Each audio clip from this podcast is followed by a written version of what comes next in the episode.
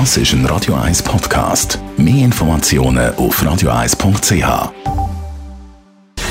Gesundheit und Wissenschaft auf Radio 1. Unterstützt vom Kopfwehzentrum Irlande Zürich. www.kopfwww.ch haben Sie das nicht schon einmal gehabt? Sie sind in Ihr E-Mail-Fach schauen und haben dann eben plötzlich in Ihrem Spam-Ordner so ein neues Mail entdeckt. Da kommt ja immer die Frage auf, soll man jetzt das Mail tatsächlich aufmachen oder nicht? Oder ist es eben so eine Betrugsmasche?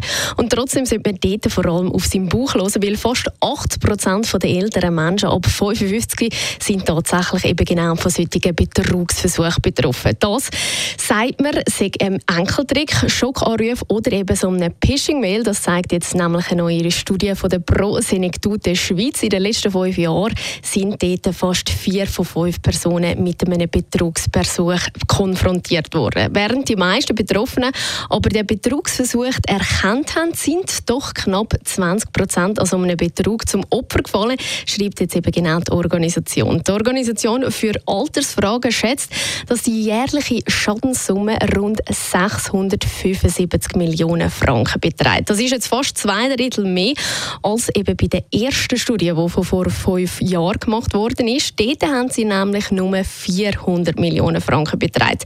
Auch wenn man jetzt bei der älteren Bevölkerung versucht, vor allem auf die Telefonbetrüge zu sensibilisieren, stellt man eben fest, dass es eben bei diesen Schockanrufen doch immer mehr zunimmt. Das sagt auf jeden Fall Beatrice Kübli von der Schweizerischen Kriminalprävention. Das heißt unbedingt jetzt also schauen, wenn Sie das Gefühl haben, genau von so einem Schockanruf Anruf betroffen sind, ganz schnell das Telefon aufzuhängen und vor allem dann das der Polizei zu melden.